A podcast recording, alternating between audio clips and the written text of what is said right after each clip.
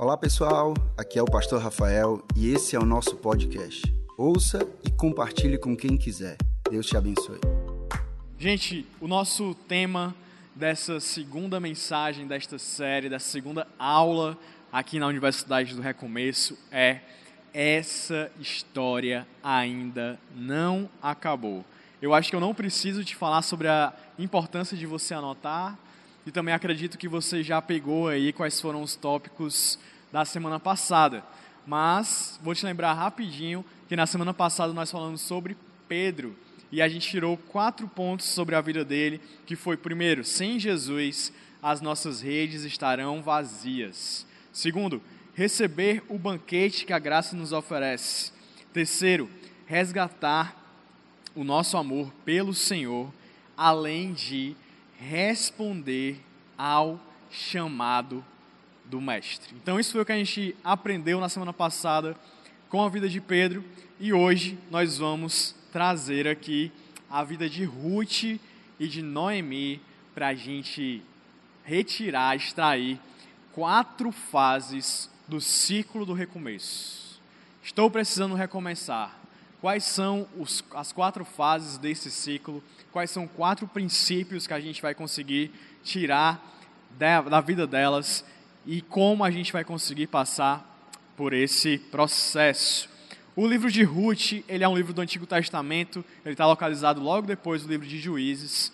Ele é formado por quatro capítulos e a gente vai passar pela vida de Ruth, por cada capítulo do livro dela, e em cada capítulo a gente vai tirar uma fase do recomeço, de como recomeçar.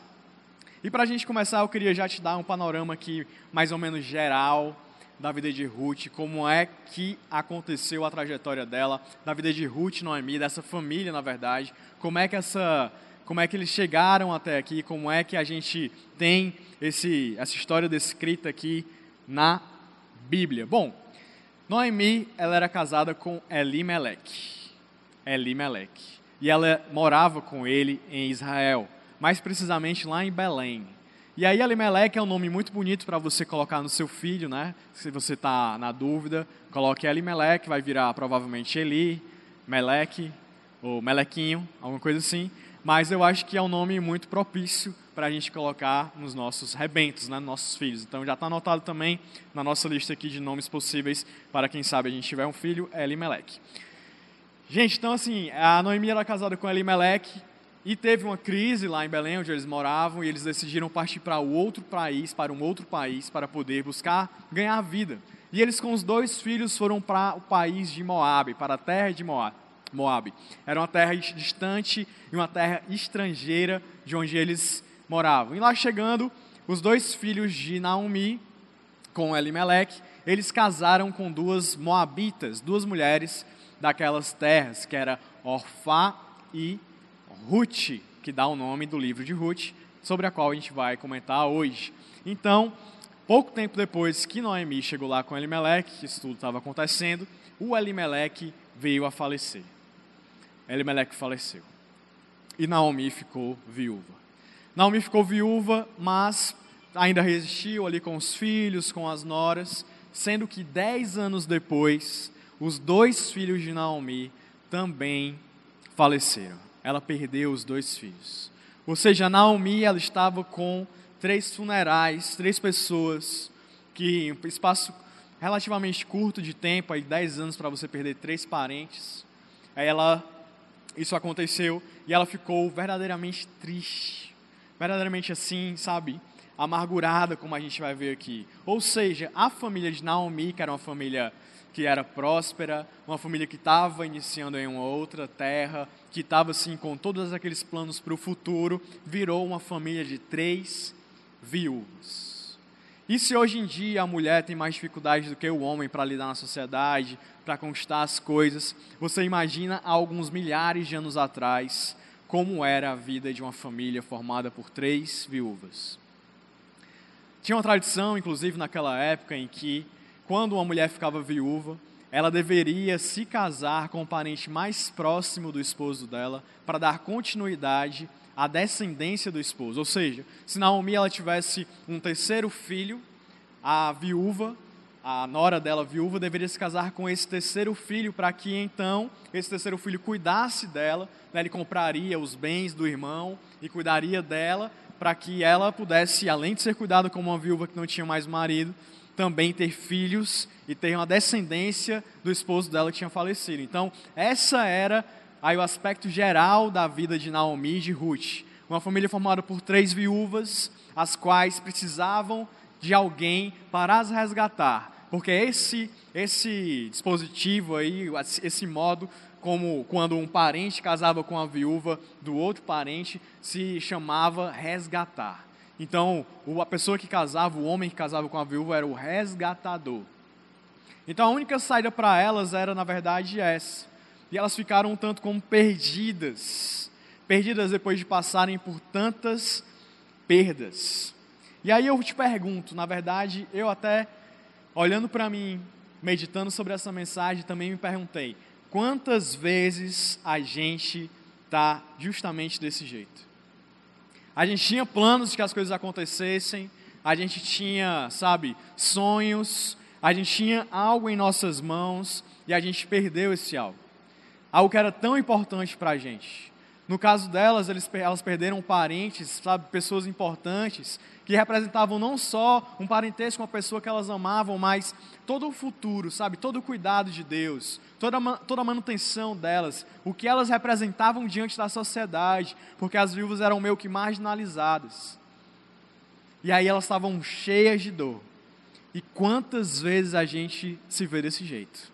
Quantas vezes a gente se encontra tendo perdido alguma coisa que era importante para a gente, uma esperança ou um sonho, sei lá se você perdeu um relacionamento, é, sei lá se você perdeu um, empre um empreendimento que você estava começando e não deu certo, não sei se você também perdeu alguém como elas, o que aconteceu? Mas se a gente parar para pensar, eu tenho só 33 anos, mas a gente, se a gente for parar para conversar, eu posso te falar algumas perdas que aconteceram, com certeza você também. E por mais jovem que você seja, certamente aconteceu com você, porque na verdade a vida é bem isso.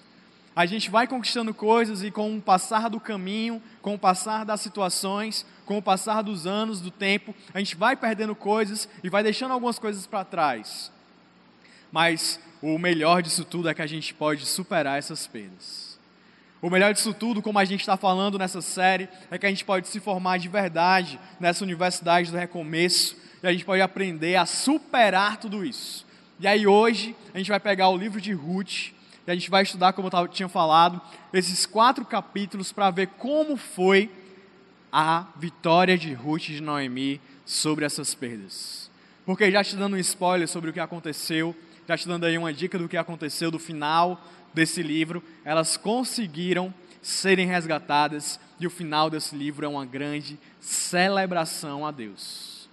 E eu creio que assim como aconteceu na vida delas, pode acontecer na minha e na sua vida também. Porque se o nosso Deus fez na vida delas, Ele pode fazer na minha e na sua. Se o nosso Deus fez naquela situação, onde elas estavam encontradas em uma situação de morte, ele pode também mudar a nossa trajetória para que a gente termine a nossa vida, para que a gente termine esse ciclo de recomeço com uma grande celebração. E é por isso que a gente vai passar por quatro fases quatro fases do recomeço. Primeiro, a fase da dor, depois, a fase de persistir, de persistir, depois, a fase de esperar e, enfim, a fase de celebração.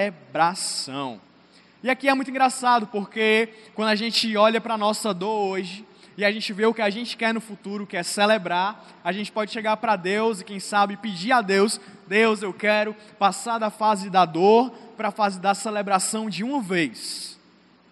Talvez se a causa da tua dor for a perda de um relacionamento, você pode estar pedindo a Deus para amanhã de manhã acordar com a pessoa chegando para você assim: Ei, quero voltar, vamos se encontrar mais tarde.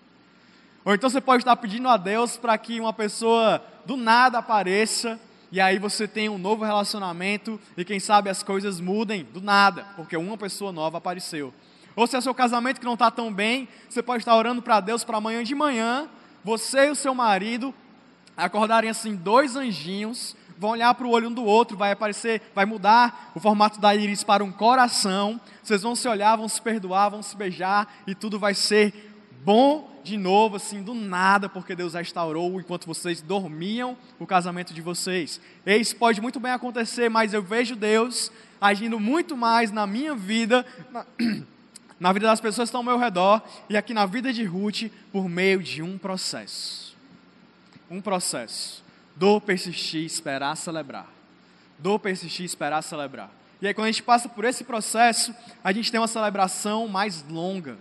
A gente tem uma fase, um ciclo novo, bem mais longo, bem mais saudável. Um ciclo talvez para sempre, porque a gente recomeçou bem porque a gente passou pelo processo.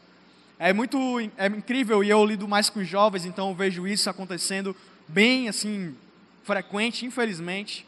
Mas eles acontecem de saltarem muito de um relacionamento para o outro.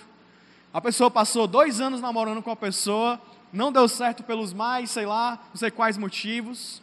E aí, uma semana depois, 15 dias depois, ela está com outra. E aí ela está muito bem, por quê? Porque supriu aquela necessidade dela de ter alguém ali perguntando como é que ela está e dando bom dia. Só que logo depois, essa pessoa não se revela como a pessoa que ela tanto esperava para Deus, e aí terminou. E aí, quando ela volta para a dor, ela volta para uma dor pior do que a que ela sentiu antes. Porque nem aquela dor ela curou, e agora ela está com duas no coração dela. É por isso que o processo é tão importante. É por isso que aprender com os nossos erros é tão importante. Sabe, você terminou aí uma empresa não deu certo, vamos aprender como é que foi, como é que a gente vai fazer agora na próxima, qual é o meio que a gente vai tentar, sabe qual é a forma. E aí a gente aprende, a gente espera, a gente testa e aí a gente celebra. Então eu quero te dizer hoje que é muito importante que a gente entenda e a gente passe por esse processo. Que a gente não tente queimar etapas, que a gente não tente atalhos. Sabe para quê? Para que no final quando a gente esteja celebrando, as pessoas olhem para a gente e possam dizer: ei, não foi um atalho. Não foi ele que fez.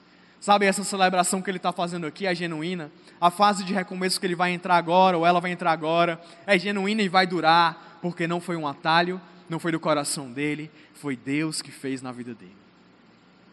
E aí, quando é Deus que faz, quando a gente submete ao processo de Deus fazer, a gente vai ter um fruto de Deus nas nossas vidas, um recomeço vindo de Deus direto para nossa existência. Amém? Então, glória a Deus, se você quer passar por esse processo, quer, sabe, aprender sobre isso, como a gente passar por isso, anota aí, porque o primeiro ponto, como eu já falei, é o da dor. E a dor é real. Quando a gente perde alguma coisa, quando a gente perde, sabe, o controle de algo, quando a gente perde um relacionamento, quando a gente perde um cargo, um emprego, quando a gente perde qualquer coisa que a gente tinha, era nosso, era de direito nosso, a gente conquistou aquilo, sabe? Eu me esforcei e eu tinha aquilo, eu investi e eu tinha, era meu. E alguém tirou, ou quebrou, foi embora, a gente se sente de verdade assim, roubado. Como se tivessem tirado um pedaço nosso muitas vezes. E a gente sente essa dor, e a dor é real. Nós não estamos aqui dizendo, ei, esqueça a dor, trinque os dentes e vá-se embora. Alguém aqui usou metiolate ainda quando ardia? Alguém? Então você sabe o que é dor. A nova geração não sabe o que é essa dor. A nova geração precisa aprender com a geração que usava metiolate que ardia ainda.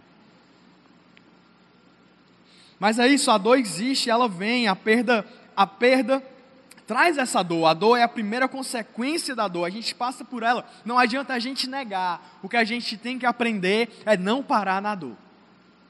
Porque quando a gente para na dor, a primeira coisa que acontece é que a gente fica amargurado. Amargurado. Foi o que aconteceu com Noemi. Eu estou dizendo isso porque no versículo 20 do primeiro capítulo, ela diz justamente isso. Presta atenção. Ela fala: Não me chamem Noemi, chamem-me Mara, pois o Todo-Poderoso tornou minha vida muito amarga. Mara aqui não quer dizer maravilhosa, não. Mara aqui quer dizer justamente o que? Amarga. A tradução de Mara, o significado de Mara é amargo. E Noemi quer dizer suave, agradável, encantadora. Ou seja, Noemi estava num momento tão forte de dor que ela olhou para as pessoas que estavam ao redor dela e falou: Olha, muda o meu nome. Muda o meu nome. Não me chama mais de Noemi, porque o nome dela, Noemi, significava para ela, que sabia o significado do nome, suavidade, coisa agradável. E aquilo doía no coração dela, porque não era o que ela estava sentindo. E ela pediu para todo mundo a chamar de Mara. porque era a amargura que tinha no coração dela. Porque ela estava sentindo, sabe, amarga, como se a vida tivesse batido nela. Na verdade, ela até diz que ela sentia como Deus tivesse tirado algo dela. Então, se a gente parar na dor, a gente vai ser assim, uma pessoa amargurada, uma pessoa que fica, sabe, remoendo aquela dor, estagnado naquela dor. A dor, ela pode nos educar. Não sei se seu pai sua mãe eram como meu pai, que praticava bastante a disciplina lá em casa, pela dor. Não quero defender aqui, se você né, não quer entrar nesse mérito, mas na minha casa, meu pai praticava até bastante a questão da dor como disciplina. E aí mudou um pouco a minha vida e tirou de mim algumas práticas que a gente tinha como criança, de não fazer mais simplesmente porque a gente levou umas palmadinhas.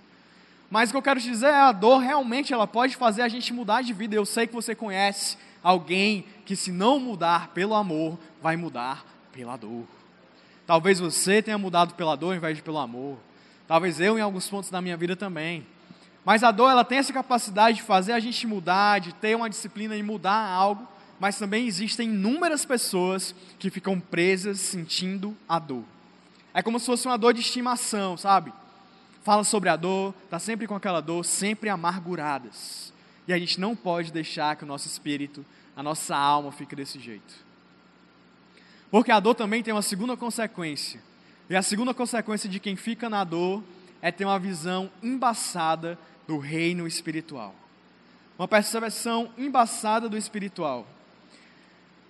É a dor, ela pode justamente embaçar a nossa visão a respeito das coisas de Deus. Foi o que aconteceu com Noemi. Ela falou naquele versículo 20 que a gente leu, como se fosse Deus que tivesse feito tudo aquilo com ela, mas no versículo 21 ela repete isso, ela diz: De mãos cheias eu parti, mas de mãos vazias o Senhor me trouxe de volta. Por que me chamam Noemi? O Senhor colocou-se contra mim. O Todo-Poderoso me trouxe desgraça. As pessoas, quando estão na dor, algumas delas usam a dor como um trampolim para se apegar com Deus. Para dizer assim: Deus me tira dessa dor. Deus me cura, Deus me salva, Deus, eu estou aqui, o Senhor não está vendo, sabe? Procuram mais a Deus. Mas outras têm esse efeito de serem, terem a sua visão espiritual embaçada. Pessoas que ao invés de tentarem entender qual a causa do que elas estão passando, Talvez tenha sido uma escolha delas, ou uma escolha de alguém, ou simplesmente a humanidade, a história que está indo para um fim. Aconteceu algo ruim. Não, elas pegam a culpa daquilo que aconteceu e elas colocam a culpa disso sobre Deus. E elas falam: a culpa do que aconteceu comigo é Deus. E aí ficam com raiva de Deus, e aí saem da igreja, e aí param de orar, e aí param de, sabe, buscar a Deus, e aí vão buscar alento e cura para a dor delas num lugar, com pessoas, com atividades que não trazem essa cura. Só que a dor, ela é tão assim sagaz, que se a gente deixar, ela acaba prendendo a gente nisso. E aí a gente fica ainda pior, fica nesse ciclo de tentar aplacar a dor com coisas que não aplacam, de tentar sarar a dor com coisas que não sara, com remédio que não cura, quando é só o nosso Deus que pode nos tirar disso. Eu quero te encorajar, na verdade, eu quero que você pare aí, você lembre da bondade de Deus. Porque o nosso Deus é sim um Deus justo.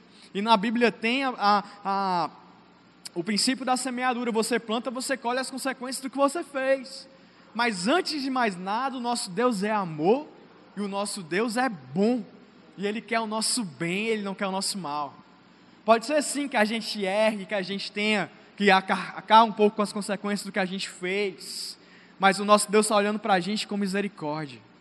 Mas o nosso Deus está olhando para a gente com um olhar de segunda chance, com um olhar de ei, se arrepende que eu estou aqui para te dar a mão e para te resgatar. O nosso Deus é esse Deus de amor. Amém? Terceira coisa que você não pode fazer na dor é se isolar. Noemi, ela tentou se isolar. No momento da dor dela, no momento em que ela estava no auge da dor, ela chegou para Orfá e para Ruth, as duas noras dela, e falou: Ei, vão embora. Eu não tenho mais como dar nada para vocês. Eu sou uma mulher velha, mesmo que eu me case de novo, mesmo que eu tenha um filho hoje, daqui que esse menino cresça para casar com vocês e possa ser o resgatador de vocês, vocês já vão estar velhas também. Então, assim, vão viver a vida de vocês, vão embora. Ela queria se isolar. Parecia, sei lá, aquele animal que é atropelado e alguém vai tentar ajudar e ele morde a pessoa que está tentando ajudar. Ou aquele homem doente, homem doente é o ó. Homem, quando fica doente, a mulher tenta dar remédio, tenta ajudar, e ele trata mal. E ele, ah, você não está me entendendo. Mas é desse jeito, eu sou desse jeito. Horrível. Tenho que aprender no nome de Jesus a melhorar agora, principalmente que vou casar. E aí, é assim, a pessoa que está sentindo dor, ela não quer estar perto de ninguém, ela quer se isolar, ela não sai perto de mim, não quero falar com ninguém. Ou ela fala assim para alguém, eu não quero te dar, te dar trabalho não, não precisa se preocupar não. Tá tudo bem, sabe, eu vou me virar. Quando a gente, na verdade, deve ser ao contrário disso, a gente deve buscar pessoas para nos ajudarem. Mas Noemi, ela tentou se isolar. Ela falou isso, você pode ler, anote para ler aí no versículo 12 e 15 do capítulo 1, é onde ela manda as noras dela embora, para que ela pudesse ficar sozinha e pudesse sofrer com a dor dela. A gente, na verdade, tem esse efeito, a dor tem esse efeito sobre nós, porque no auge da nossa dor, a gente queria muitas vezes que o mundo parasse porque a gente está assistindo nossa dor. Que todo mundo parasse, sabe? Que ninguém acordasse para ir trabalhar, que ninguém fosse fazer nada, porque eu estou com a minha dor. E aí, quando a gente se isola, a gente tem essa sensação de que nada está acontecendo, as pessoas não estão vivendo, porque a gente não está tendo contato com ninguém, não tem notícia de ninguém. A gente tira logo a foto do WhatsApp, do perfil, para ninguém falar com a gente, porque a gente está se isolando na nossa dor. É isso que acontece quando a gente se entrega para essa dor. Mas a gente não pode parar. Ah, a gente não pode ficar amargurado. Ah, a gente não pode ter a visão espiritual embaçada para sempre ah, a gente não pode ficar isolado, a gente tem que sair dessa dor. A gente tem que deixar essa dor para trás. A gente tem que correr no ciclo, sabe, no ciclo do recomeço. E aí, PH, então, como é que eu faço para a gente se livrar da dor e para a gente poder vencer isso? A primeira coisa que a gente pode fazer é valorizar o que restou. Ei, valorize o que ficou. Quando Ruth e Noemi estão de volta lá em Belém, elas voltam para Moab, como diz no versículo 22 que fala assim: Foi assim que Noemi voltou da serra de Moabe, com a sua nora Ruth a Moabita. Elas chegaram a Belém no início da colheita da cevada. E aí eu vejo sobre esse versículo, no versículo 22, que Noemi tinha sim perdido muita coisa, mas que ela ainda tinha algo. Quantas vezes a gente perde algo importante e a gente abre a boca para falar: Eu perdi tudo o que eu tinha eu perdi tudo o que eu tinha. Sabe, PH, eu perdi tudo o que eu tinha. Quantas vezes eu ouvi isso? Sabe, Felipe, eu perdi, perdi tudo o que eu tinha. Só que aí quando você para com essas pessoas que perderam tudo o que elas tinham, e você começa a mostrar na vida dela, ei, mas se você prestar atenção, ainda tem isso aqui de bom. Ei, você está doente, mas tem pessoas que te amam, tem um tratamento para fazer, tem algo que vai dar certo, é só questão de tempo. Ei, você perdeu um relacionamento, mas você está numa igreja aqui cheio de gente legal, que você pode conhecer pessoas. Ei, tem um problema no casamento, mas existe uma palavra chamada perdão. Houve algo que você não pode talvez perdoar agora, mas existe o Deus que é cheio de amor, cheio de perdão, e pode mudar o seu coração para que você perdoe e restaure essa relação. Ah, você perdeu algo, um negócio, ei, mas a vida ainda tem muito pela frente para você. Olha quantas áreas novas para você optar, para você tentar. Há coisas boas. Nem que seja uma opção de algo novo, mas você tem alguém na sua vida. Ou então você perdeu uma pessoa, mas quando você olha ao seu redor, ei, ainda tem gente que ficou contigo. Ainda tem pessoas que estão do seu lado. Talvez uma amizade foi embora, mas ainda há um outro amigo, ainda há um outro parente, ainda tem alguém que acredita em você, um líder, alguém que diz assim: ei, vamos embora. Alguém disposto a trabalhar por você. Porque quando a gente trabalha, quando a gente ama alguém, a gente tem trabalho com a pessoa. É incrível, né? Quando você ama, quanto mais você ama a pessoa, mais ela te dá trabalho, aí mais você ama. Porque se você prestar atenção, tipo, alguém que você ama chega para você e fala assim: Eu estou mal hoje. O dia lá no trabalho foi péssimo. Aí quem ama a pessoa fala assim: É, pois eu estou indo aí para a gente conversar. Pois eu estou levando aí para ti um sorvete para a gente comer junto. Uma pizza. Eita, Olha, você já sabe, né? Se eu estiver triste, é só levar uma pizza lá em casa. Vou levar uma pizza aí pra gente comer junto, eu vou conversar com você, depois eu vou te ligar. Não, liga não, não, vou ligar não, não vou só ligar, como vou ligar de vídeo, quero olhar na sua cara. para a gente conversar aqui. Porque quem ama a gente tem trabalho com a gente. Quem não ama a gente só usa a gente. Quem não ama você, que está só usando você, você fala assim, ei, tô triste, o cara para de responder, responde só amanhã aí, como é que tá? Tá bem? Tá melhor? Vamos sair? É desse jeito, pessoas que amam a gente, têm trabalho com a gente, a gente tem que entender. Se eu amo a pessoa e a pessoa me ama, eu tenho que deixar ela ter trabalho, eu vou ter trabalho com ela também, é uma relação de troca. A gente tem que valorizar as pessoas que estão com a gente, que amam a gente. Noemi não queria Ruth com ela, ela falou, vai embora. Noemi, na verdade, queria um cara, um novo, um novo marido com ela. Queria um senhorzão enxuto, sabe, colheitor lá, um cara que sabia plantar, colher, naquele tempo a coisa se valorizava, né? Cuidava de bode, cuidava de milho. Um senhor que sabia tudo de plantação, bonitão, queria que aparecesse e casasse com ela de novo. Mas não o que ela tinha era Ruth, era a nora dela, que lembrava ela de coisas do passado que ela queria esquecer. Mas era a pessoa que estava com ela. E aí o que ela fez? Ela disse assim: é você que está aqui, então vamos embora junto. E qual era a única opção que ela tinha? Era voltar para Belém? Ela falou: é a única opção que eu tenho, mas eu ainda tenho uma opção. O que não adianta é a gente dizer: ah, o que era bom era lá atrás. Quando, sabe, quando isso que eu perdi não tinha acontecido, ainda estava comigo, ah, como era bom. Mas não, a gente, para sair da dor, a gente tem que valorizar o que está na nossa mão. Ainda há algo na nossa vida, ainda há algo na sua vida, ainda há uma opção, nem que seja uma opção, mas ainda tem essa opção e a gente pode mudar de vida se a gente de verdade usar o que está nas nossas mãos. Porque Deus não vai usar o que passou, Deus vai usar o que ficou. Deus não vai pegar o que passou, o que está lá atrás, e usar aquilo não adianta mais, já foi embora. A única coisa que pode ser usada é para você aprender algo, mas o que ficou na sua vida e Deus ainda pode usar, Deus ainda pode fazer. No caso de Noemi, ele usou a terra natal dela e a nora dela que ficou com ela. Mas a gente tem que valorizar o que está nas nossas mãos hoje. Amém? Glória a Deus. Para a gente sair da dor, a gente também tem que entender que o nosso Deus é por nós. O nosso Deus é por nós. O nosso Deus não é contra nós. E que Ele está com a gente mesmo nesses momentos de dor. Nesses momentos de dor, é que Ele olha para a gente e fala assim: Eu estou com você até a consumação dos séculos. Nesse momento de dor é que ele faz, eu quero te dar uma paz que excede a todo entendimento. Nesse momento de dor é que Deus se prova bom. É quando a gente ora para Ele, a gente pede coisas para Ele, e Ele dá, no tempo dele, muitas vezes, muito mais do que a gente esperava. E para te provar isso, eu quero ler com você o que diz a Bíblia em Romanos capítulo 8, a partir do versículo 31. Abre aí, Romanos 8, 31. Romanos 8, 31. A Bíblia diz assim. Que diremos, pois, diante dessas coisas? Se Deus é por nós, quem será contra nós? Aquele que não poupou a seu próprio filho, mas o entregou por todos nós, como não nos dará juntamente com ele e de graça todas as coisas? Quem fará alguma acusação contra os escolhidos de Deus? É Deus quem os justifica. Quem os condenará? Foi Cristo Jesus que morreu e mais, que ressuscitou e está à direita de Deus e também intercede por nós. Quem nos separará do amor de Cristo? Será tribulação, ou angústia, ou perseguição, ou fome, ou nudez, perigo ou espada?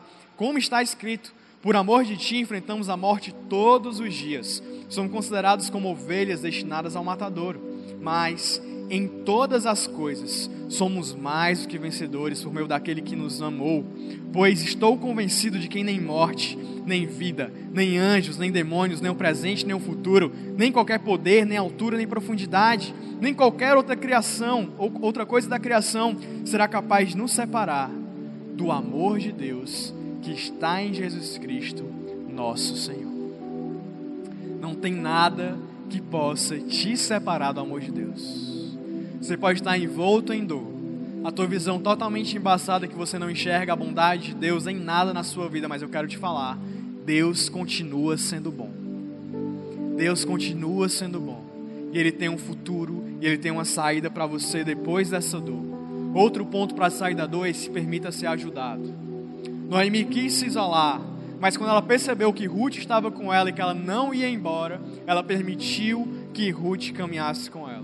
Muitas vezes nós passamos por tantas frustrações com pessoas, com ações ou omissões delas, que nós acabamos ficando magoados com pessoas e que nós não deixamos mais ninguém chegar perto de nós. Sabe, uma pessoa quer chegar para ajudar, uma pessoa quer chegar para mudar, uma pessoa quer chegar para acolher ou simplesmente para conhecer, porque ela não sabe a tua história, ela não sabe que você teve dor com alguém ou se decepcionou com outra pessoa em uma situação semelhante, ela só quer, sabe, te conhecer. Mas a gente se fecha, a gente não permite ser ajudado.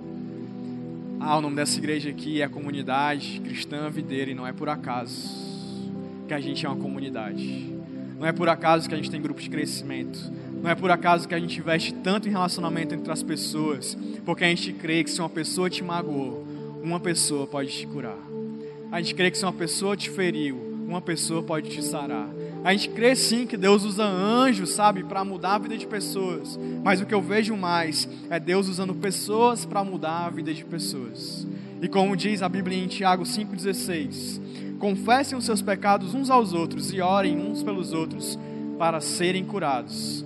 A oração de um justo é poderosa e eficaz. Conte com alguém, sabe? Conte com alguém, abre seu coração.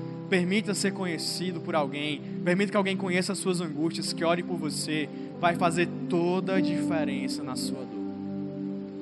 Mas depois que a gente passa um pouco pelo ciclo da dor, a gente tem que entrar na persistência.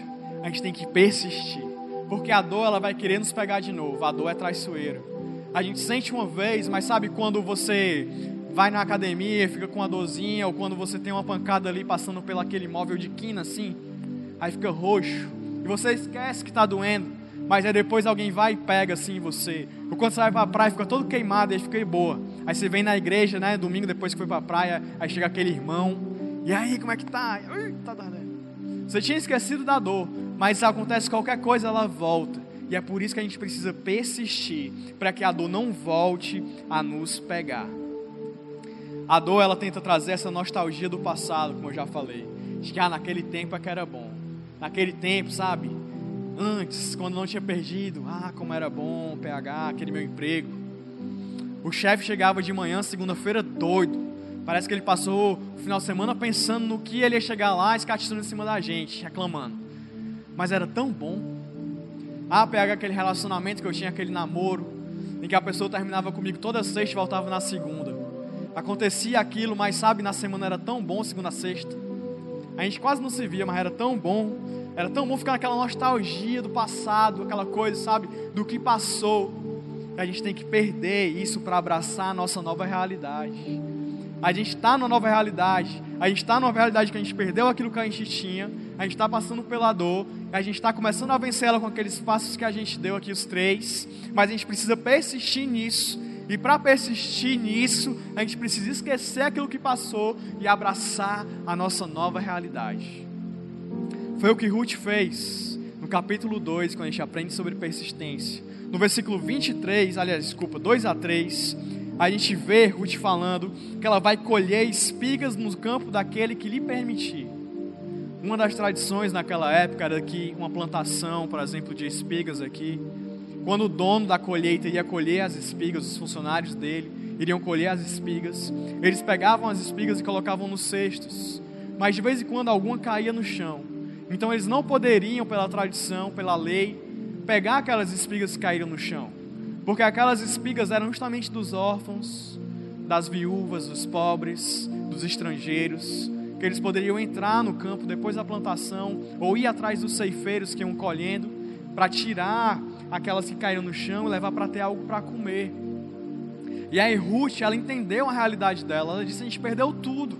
A gente está em uma terra aqui nova. A gente estava em Moab, a gente voltou para Belém. Eu nunca nem tinha pisado aqui. Ela era moabita. E ela disse: a única opção que a gente tem agora nossa nova realidade é eu ir para um campo desse e colher as espigas que ficam no chão. E ela abraçou aquilo, ela disse assim para Noemi: Eu vou colher as espigas do campo daquele que me permitir. E a Noemi responde: Vá, minha filha, vá, porque era o que ela tinha para pegar. Sabe, muitas vezes acontece a gente perder uma oportunidade num cargo, alguma coisa. E aí depois a gente tinha lá um certo status, fazia uma coisa que a gente achava importante, e agora a gente não tem mais isso. E o que tem na nossa mão é algo que a gente acha assim, poxa, eu não quero passar minha vida toda fazendo isso aqui. Eu tenho uma capacidade de fazer mais. Eu já fiz mais. Mas o que tem na sua mão é isso. E é o que a gente tem que fazer é abraçar. Sabe, abraçar a nova realidade. A gente perdeu. Aquilo que a gente tinha, a gente não tem mais. A realidade agora é essa outra. O que tem na minha mão, essa nova minha realidade, eu vou abraçar. Porque quando a gente faz isso, Deus age. Quando a gente faz o possível, Deus entra com a provisão. Quando a gente faz o que está na nossa mão, Deus entra com o impossível. Quando a gente faz o que está, sabe, ao nosso alcance, Deus ele é o diretor da nossa vida, Ele vai meio que gerindo a nossa vida para caminhar para onde Ele quer nos levar, quando a gente está debaixo dos princípios dEle. E foi justamente o que aconteceu na vida de Ruth. Porque a Bíblia fala isso aqui no versículo 3. Então, ela começou a recolher espigas atrás dos ceifeiros. Eles iam colhendo na frente, caindo no chão, ela ia pegando. E por acaso, entrou justamente na parte da plantação que pertencia a Boaz, que era do clã de Elimeleque. Ou seja, Ruth entrou por acaso, porque ela abraçou a realidade dela, que era fazer o que estava ao seu alcance, dentro das terras de Boaz, que era do clã de Elimeleque, ou seja, um possível resgatador dela. Um parente pouco distante de Elimeleque, mas que ainda poderia ser aquele que queria comprar todos os bens que Elimeleque deixou e se casar com Ruth para mudar a vida dela. E foi justamente isso que aconteceu. O que isso me faz crer é que a gente não deve desperdiçar pequenas oportunidades. Quantas vezes Deus abre uma pequena porta para a gente? A gente tem uma pequena oportunidade de fazer algo. A gente tem um pequeno novo começo mas a gente despreza porque a gente diz: ei, mas eu já vivi tanta coisa maior do que isso, por que eu vou fazer isso aqui? Deus está falando assim: ei, dá só esse primeiro passo e os outros deixa comigo. Dá só essa pequena oportunidade, dá só essa abertura, vai lá. Só conhece quem está lá, só tenta de novo. Talvez a gente está tão assim decepcionado com a igreja que a gente tinha, e a gente está em uma nova igreja, a gente está aprendendo, conhecendo novas pessoas, e a gente fica travadão ainda, sabe? porque lá na minha outra igreja eu liderava, que lá na minha outra igreja eu fazia não sei o que, e aqui o que tem por agora é eu servir no estacionamento. Ei, só dá oportunidade. Só dá oportunidade de Deus agir, só dá oportunidade de Deus fazer algo com que está na sua mão. Porque a matéria-prima do nosso futuro são as nossas atitudes no nosso presente. A gente faz o que é possível, Deus faz o que é impossível. Eu creio num Deus que se importa até com os fios de cabelo da nossa cabeça, quanto mais com a nossa dor, quanto mais com o que a gente está sentindo, quanto mais com os nossos sonhos, quanto mais com o que importa para a gente. Ele sabe o que é importante para você, ele sabe o que está no seu coração. Se você fizer o que está na sua mão, ele vai trazer o que está no seu coração para as suas mãos. Amém? Mas a gente persiste, a gente sai da dor, a gente persiste em sair da dor, abraçando o que está ali na nossa nova realidade. Mas a gente também tem que passar por uma terceira fase, que é a fase da espera. Depois que Ruth entrou por acaso nas terras de Boaz, ela soube que ele poderia ser um resgatador da vida dela. Ela contou aquilo para Noemi. E aí chegou para a sogra dela e falou: Noemi, é o seguinte: tem um cara aqui que o nome dele é Boaz ele é da família de Elimeleque, e você me contou aquela história do resgatador, e eu acho que ele pode ser o meu resgatador, o nosso resgatador, nos tirar dessa vida aqui de tristeza, nos dar uma casa, nos dar felicidade. E a Noemi falou: você tem razão, realmente ele pode. Vamos pensar aqui em como atrair a atenção dele para você, para que ele possa então querer te resgatar. E aí Noemi dá toda uma trajetória, um plano para Ruth. Eu recomendo que você, se está querendo conquistar alguém, talvez o seu marido de novo, sua esposa de novo, leia o livro de Ruth, o capítulo 3, foque nisso, porque Noemi vai dar assim uma receita de como você conquistar e chamar a atenção de alguém. Primeira coisa que ela fala: tome um banho, fique bem cheirosinha. Ninguém gosta de ninguém pode. Depois, vista uma roupa bonita. E aí depois, lá para lá, para onde ele está, fique perto dele. Você sabe que todo dia de tarde, final da tarde, ele gosta de ir para a plantação, fica ali com os amigos, come alguma coisa, fica feliz, conversa sobre as coisas. Depois ele vai tirar uma soneca, fica por ali com ele, fica por ali. E aí Ruth respondeu no versículo 5 do, do capítulo 3, farei tudo o que você está me dizendo. E ela fez. E ela fez. E aí ela chamou a atenção de Boaz. E aí Boaz olhou para ela. Ruth colocou em prática o que Noemi tinha falado. E tudo o que Noemi tinha falado aconteceu. Só que Boaz não foi um remédio instantâneo para a vida de Ruth. Porque Boaz colocou Ruth no que a gente aprende agora no capítulo 3, que é a chamada fase da espera. Muitas vezes nós saímos da dor, abraçamos a nossa nova realidade, persistimos nela, mas a gente entra em um período de espera. A gente entra assim, poxa, nada está acontecendo, aparentemente nada está acontecendo. O que vai acontecer? A gente entra nessa dúvida, a gente tem que lidar com as nossas expectativas. Isso acontece porque a vida de um cristão não é simplesmente uma linha reta até onde Deus quer nos levar. A gente está aqui, Ruth estava muito bem, assim que ela casou, uh, muito bom. Aí o marido dela morreu, o esposo dela morreu, a vida dela caiu. Aí ela voltou para Belém, aumentou um pouco de esperança. Tinha a questão das espigas, poxa, agora eu tenho que comer. Aí Boaz apareceu, ela conseguiu chamar a atenção dele. Subiu aqui também a expectativa dela mais um pouco, mas aí quando ela chegou assim achando que ia ser o auge, ele disse: Ei, espere um pouquinho por mim. E aí caiu de novo, porque a gente entra na fase da espera e a gente não gosta de esperar. Mas aqui presta atenção no que Boaz disse para Ruth quando ele teve esse encontro com ela, e aí os olhos brilharam um para o outro. E aqui é uma resposta até que você, né, que tá aí, quem sabe, na pista para conhecer alguém, e alguém chega, sabe, querendo te conhecer, é uma resposta que você pode aqui aprender para dar para essa pessoa. Quando um homem aí, quem sabe, chegar em você, varoa, para dizer, eu quero orar com você, você vai olhar para ele e vai dizer isso aqui, ó, fala assim: Agora, minha filha, não tenha medo Farei por você tudo o que me pedir. Todos os meus concidadãos sabem que você é uma mulher virtuosa. É verdade que eu sou o resgatador, mas há um outro que é aparente mais próximo do que eu. Passe a noite aqui, de manhã veremos. Se ele quiser te resgatar, muito bem que resgate. Se não quiser, eu juro pelo nome do Senhor que eu a resgatarei. Fique aqui até de manhã. Ou seja, ele chegou para ela e falou assim: Ei, eu quero, você quer. Mas quer saber de uma coisa? Para a gente saber se esse negócio aqui é de Deus mesmo, a gente vai precisar esperar. Para a gente saber se esse passo aqui é o que a gente tem que dar, se eu tenho que te resgatar, a gente vai precisar esperar. E aí Ruth entrou nessa expectativa. Ela assumiu aquela oportunidade que Deus deu.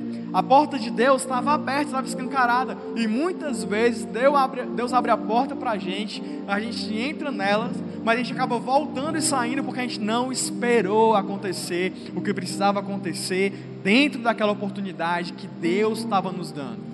A gente precisa esperar, sabe, criar raízes naquilo, esperar ver o que Deus vai fazer. A gente precisa alinhar nossas expectativas com Deus. Porque muitas vezes a gente fica esperando no tempo e na hora que a gente quer as coisas acontecerem, mas Deus está falando, vai acontecer na hora que eu quiser, na hora que for melhor para você, o que for melhor para você, no tempo certo vai acontecer e você vai sair finalmente desse ciclo de dor. Mas a gente precisa entregar, ah, ao invés de eu ter Deus o que eu quero, ao invés de ser o meu plano, vai ser o teu plano, ao invés de ser o meu tempo, vai ser o seu tempo a gente não deve viver sobre as nossas expectativas, porque senão é assim: ah, esperei algo, aconteceu mais do que eu esperei, estou feliz. Aconteceu menos do que eu esperei, estou triste.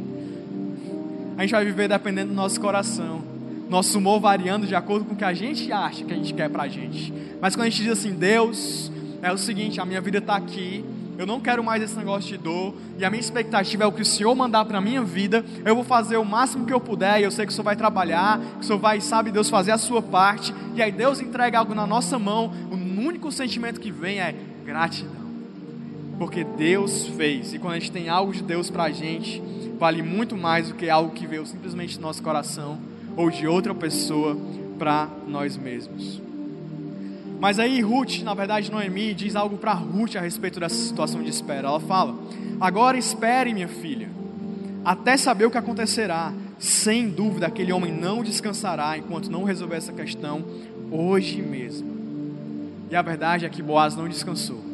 No outro dia de manhã, logo pela manhã, ele falou com outro resgatador, que poderia ser o resgatador de Ruth. Ele convenceu aquele homem a não querer resgatar Ruth. E ele falou assim: então eu vou assumir Ruth. E ele virou o resgatador dela. E ele mudou completamente a vida dela. na fase da espera, o que Deus quer desenvolver em nós é confiança e paciência.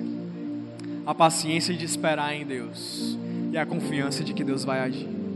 A paciência de que o meu trabalho é esperar no meu Deus e a confiança que o trabalho do meu Deus é trabalhar por mim. Que meu Deus vai me responder, que meu Deus vai fazer o que eu sempre desejei, o que está no coração dele, o que é melhor para mim. Na verdade, é melhor a gente trocar o que a gente sempre desejou pelo que Deus tem para as nossas vidas. A gente trocar essa expectativa pelo que Deus quer fazer. E o que Ruth colheu foi justamente a quarta, a quarta fase desse ciclo de recomeço, que foi uma grande celebração. Porque no capítulo 4 do, do livro de Ruth, o que a gente vê é a celebração, a comemoração de um casamento. E não só a comemoração de um casamento, mas o nascimento de um filho. Aquela história que começou com morte, terminou com celebração e terminou com vida. Aquela história que começou sem esperança, começou com uma nova família, com uma trajetória nova. Aquela história de quem não tinha saída, com, terminou com uma, com, com uma situação cheia de novas possibilidades. Ninguém via saída naquilo. Hoje em dia é uma nova família, é uma nova vida, é algo totalmente novo, que a gente só pode esperar Deus fazer ainda mais. Mas como a gente vê aqui no capítulo 4 de Ruth, a celebração não deve ser uma celebração a nós mesmos, uma celebração a outras pessoas que nos ajudaram, mas deve ser uma celebração ao nosso Deus. As pessoas não devem olhar para a gente e dizer assim: olha, mudou, saiu daquela dor, conseguiu superar, deu a volta por cima, sacudiu a poeira, está vivendo uma coisa nova, porque simplesmente foi forte, porque simplesmente teve estratégia, porque simplesmente alguém ajudou, não. As pessoas devem olhar para a gente e dizer: saiu daquela dor, saiu daquela situação, mudou de vida completamente, porque o Deus dele, o Deus dela, é um Deus grande, porque foi Deus que ajudou. Quer saber de onde ele estava, de onde ela estava, não tinha como ele sair só, só pode ter sido esse Deus, só pode ter sido essa igreja aí que ajudou. Só pode ter sido esse Jesus que ele tanto fala agora. Só pode ter sido essa transformação de vida que a gente vê nos olhos dele, que a gente vê como ele fala diferente, como ela sente diferente, como ele anda até diferente, está até se vestindo diferente. Esse Deus realmente muda tudo. E aí, uma celebração, a celebração que tem que ter no final do nosso ciclo de recomeço, é uma celebração ao nosso Deus. De que foi Ele que fez, não foi eu, não foi você, mas foi o nosso Deus. Foi isso que aconteceu com Ruth. A gente vê no capítulo 4, no versículo 14. Abre aí, porque vale a pena você ler. 4, 14. Algumas mulheres vão dizer isso para Ruth. Louvado seja o Senhor, que hoje não a deixou sem resgatador. Que o seu nome seja celebrado em Israel.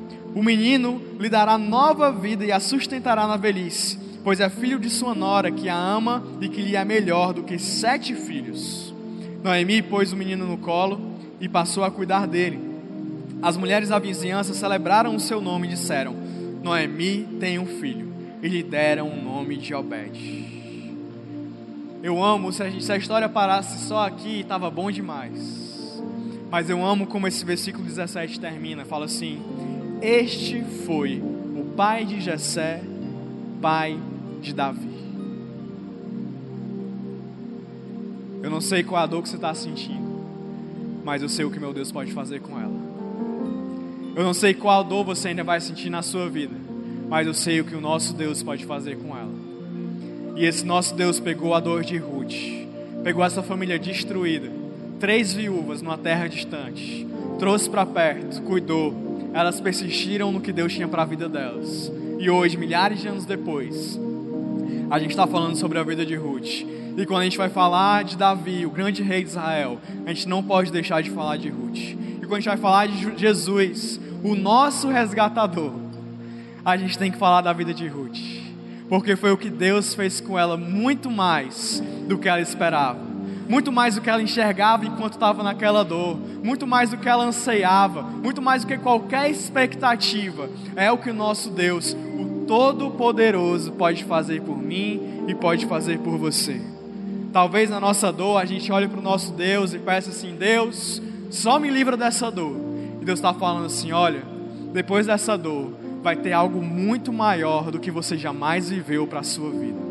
Depois desse ciclo de dor, vai vir uma celebração. E essa celebração não vai durar pouco, essa celebração vai durar muito e vai mudar não só a sua história, mas a história dos seus filhos, a história dos seus netos, a história da sua casa, a história das gerações da sua família. É o que Deus quer fazer quando a gente se colocar nesse ciclo de recomeço e a gente recomeçar e a gente seguir por esses princípios e a gente ver a grande ação de Deus na vida de cada um de nós. Amém?